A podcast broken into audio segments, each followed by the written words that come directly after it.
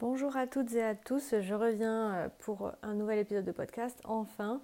Euh, donc euh, j'avoue, je ne suis pas très...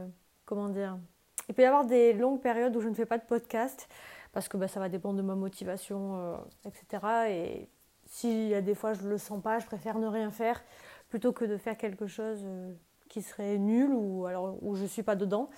Donc voilà, j'espère que ça ne vous gêne pas. donc je reviens pour vous parler de, de mes dernières lectures mes dernières lectures qu'il y a, y a plusieurs mois, parce que je suis très très en retard. Il me semble que ça date de décembre. Mais je fais le tri sur ce dont je vous parle ou pas. Euh, je parle de lecture où j'ai vraiment quelque chose à dire. Sinon, euh, je vois pas trop l'intérêt. Surtout que j'en parle, je parle de presque toutes mes, mes, lectures pardon, en story sur Instagram. Donc euh, mon Instagram du même nom, Bien-être et lecture.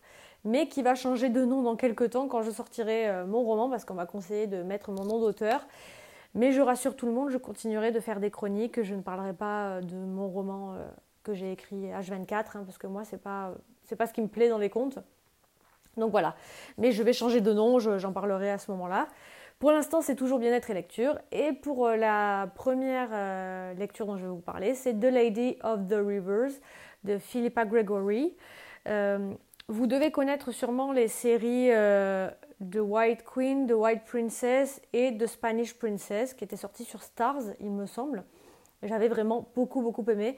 Et en fait, ces séries sont tirées de, des romans de Philippa Gregory. Euh, euh, celui-ci, pour le coup, n'a pas été euh, fait en série. The Lady of the River, ça se passe juste avant The White Queen. The White Queen, qui est d'ailleurs le roman juste après celui-ci. Donc on est sur la mère d'Elizabeth, qui est la protagoniste de la série de White Queen. Et euh, donc elle s'appelle euh, Jacketta. Et euh, ben, c'est une jeune femme qui doit se marier vers 17 ans à, je sais plus, un comte? J'avoue, je me souviens plus, j'ai oublié depuis le temps.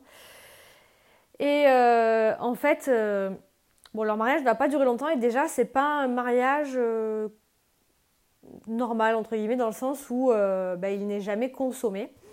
Et en fait, cet homme qu'elle a épousé, qui est de la noblesse, va mourir et euh, Jacketta, en fait, elle est tombée amoureuse de son écuyer, Richard.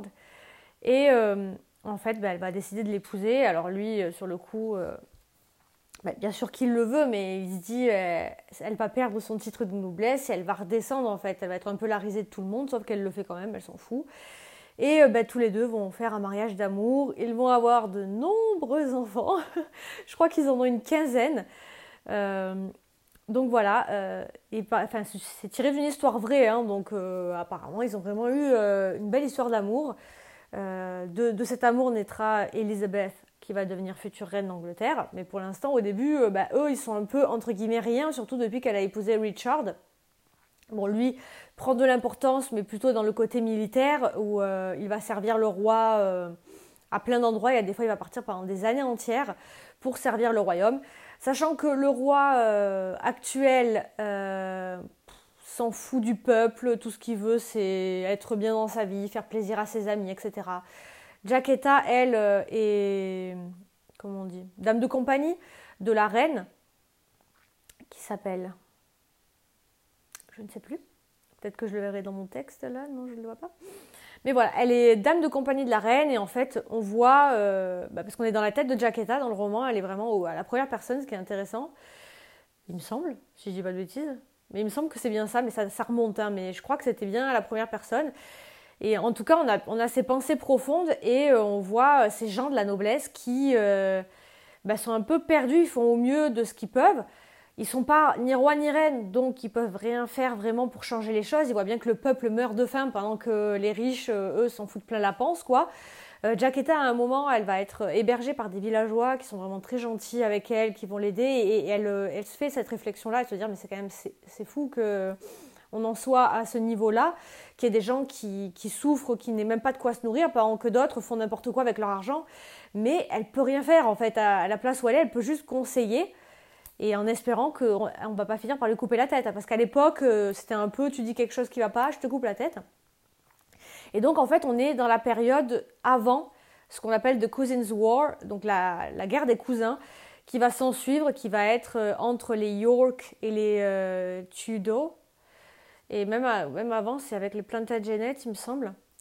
Il y, a, ces trois familles en tout cas, et il va y avoir pas mal de, soucis entre elles parce qu'elles ne sont pas vraiment d'accord. Par exemple, bah, il y a le York qui, qui va dire que le roi actuel, je ne sais même plus comment il s'appelle, n'est pas fait pour gouverner et du coup il va faire un peu une sorte de coup d'état pour récupérer le trône surtout que bon le roi actuel va avoir une maladie qui fait qu'il va pas trop pouvoir euh, gérer le trône il devient euh, comment dire c'est pas qu'il devient un légume parce que euh, il peut quand même parler etc mais il est vraiment très diminué mentalement et en fait on peut pas compter sur lui il y a sa femme qui va essayer tout ce qu'elle peut mais c'est une femme donc on va pas accepter ben, son avis, surtout que bon, pour le coup, euh, enfin voilà, elle pense vraiment qu'à sa gueule et elle s'en fout du peuple et tout, euh, voilà.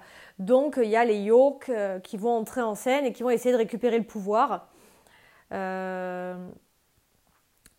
Donc on suit tout ça et moi je trouve ça hyper intéressant. C'est vraiment une de mes périodes historiques préférées. D'ailleurs, si vous en avez des favorites, dites-moi. J'avoue que tout ce qui est Seconde Guerre mondiale, Première Guerre mondiale, c'est pas trop mon truc parce que j'en ai tellement bouffé à l'école que j'en peux plus. J'évite tout ça. Euh, ce que j'aime beaucoup, c'est les Vikings, euh, les Romains, les Grecs à l'époque vraiment euh, de l'Antiquité, les Tudors. Et là, en ce moment, pour mon troisième roman que je vais écrire, je m'intéresse à Aliénor d'Aquitaine, donc qui va se marier finalement à la fin avec un roi d'Angleterre qui est un Plantagenet, voilà. même si ça se passe en 1100 quelque chose, je sais plus exactement les dates, 1138 je crois. Euh, donc on est bien avant, mais pour dire que ces Plantagenets vont en fait avoir, euh, ben, ils vont être rois et petit à petit il va se passer des choses qui vont faire que ce ne seront plus eux à la tête, euh, voilà. Sachant qu'il y a aussi les Lancaster, mais je crois qu'en fait dans les Plantagenets il y a les deux maisons qui sont York et Lancaster et à part il y a les Tudors.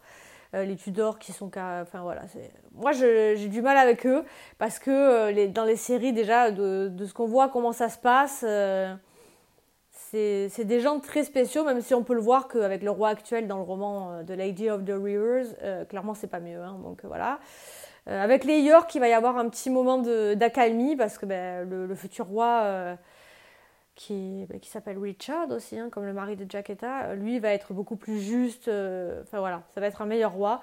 Je spoil pas parce que pour moi, c'est des choses qui se sont passées. Euh, donc pour moi, il n'y a pas de spoil. Euh, et donc voilà, dans, le tome 2, ensuite on suivra Elisabeth qui va devenir euh, reine d'Angleterre, qui a déjà été mariée, qui est veuve. Et donc je trouve que ce côté-là est très intéressant et j'ai vraiment beaucoup aimé la série.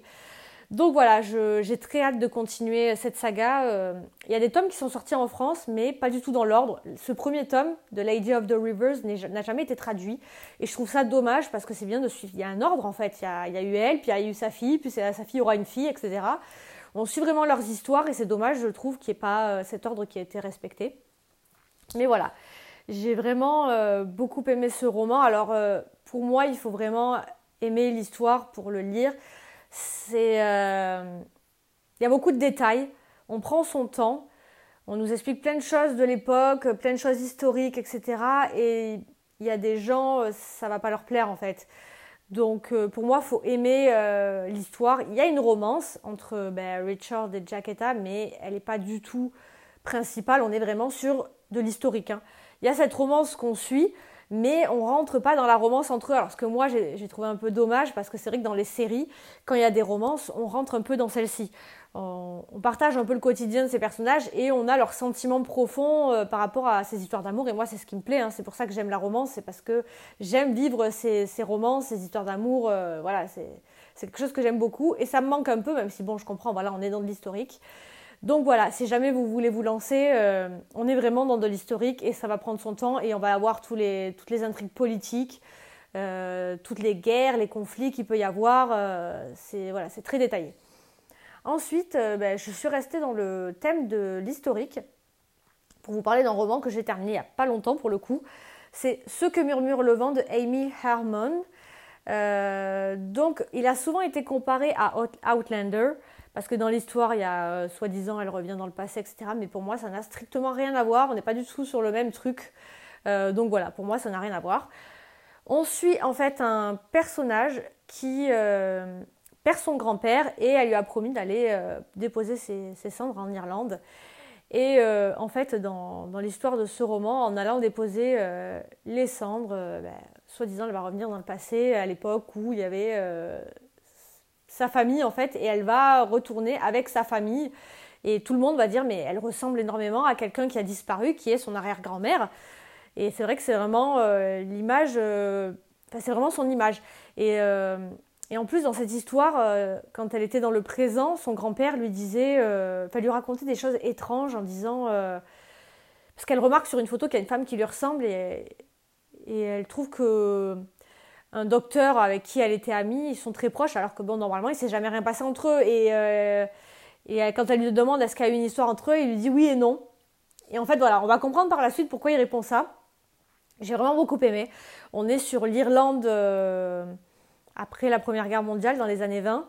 C'est très intéressant. J'avais déjà découvert pas mal de choses avec le tome 7 des 7 sœurs. On est à peu près dans les. Bon, on est dans la même période, il me semble, hein, d'ailleurs, qu'on parle de certains personnages qui étaient les mêmes, qui ont eu beaucoup d'importance euh, avec euh, bah, cette guerre qu'il y a eu euh, entre l'Irlande et l'Angleterre. c'est vrai que c'est des choses dont on n'entend pas souvent parler. C'est dommage parce que ça s'est passé il n'y a pas si longtemps. Hein, ça a duré vraiment longtemps, où il y a eu l'IRA, etc. Parce que les Irlandais voulaient vraiment leur indépendance. Et ça a été très loin. Et donc, on se retrouve entre euh, deux, côtés, ceux qui sont d'accord pour euh, que ce soit plus pacifique et ceux qui n'acceptent pas et qui veulent vraiment leur indépendance à tout prix, quitte à finir par avoir une guerre civile. Et c'est tout ça qu'on va suivre. Donc, tout ce qui était euh, histoire au, sens strict, j'ai eu un peu de mal. Parce que c'est vrai qu'on avait l'impression de lire un livre d'histoire et moi, dans un roman historique, j'ai pas envie d'avoir ça. Voilà. dans The Lady of the Rivers, pour le coup, il n'y avait pas ça. C'était vraiment, on le vivait. Que là, on avait des lettres dans celui-ci où on nous racontait clairement l'histoire. Alors, ils se sont réunis à la fin de la réunion, machin. Ça, moi, c'est pas mon truc. Mais à part ça, j'ai beaucoup aimé.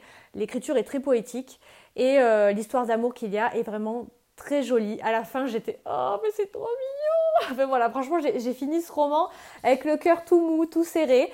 Et. Euh, bah, c'est pas, un coup de cœur, j'ai pas vraiment de coup de cœur ces, derniers temps, je remarque, parce que pour moi, un coup de cœur, d'ailleurs, dites-moi pour vous ce que c'est, mais pour moi, c'est euh, vraiment des émotions tellement fortes que c'est plus fort que moi, que ce roman va me, Enfin, comment dire Comme ce que ça m'a fait avec Villa Emilia, où pendant des jours, je ne faisais que penser à ça.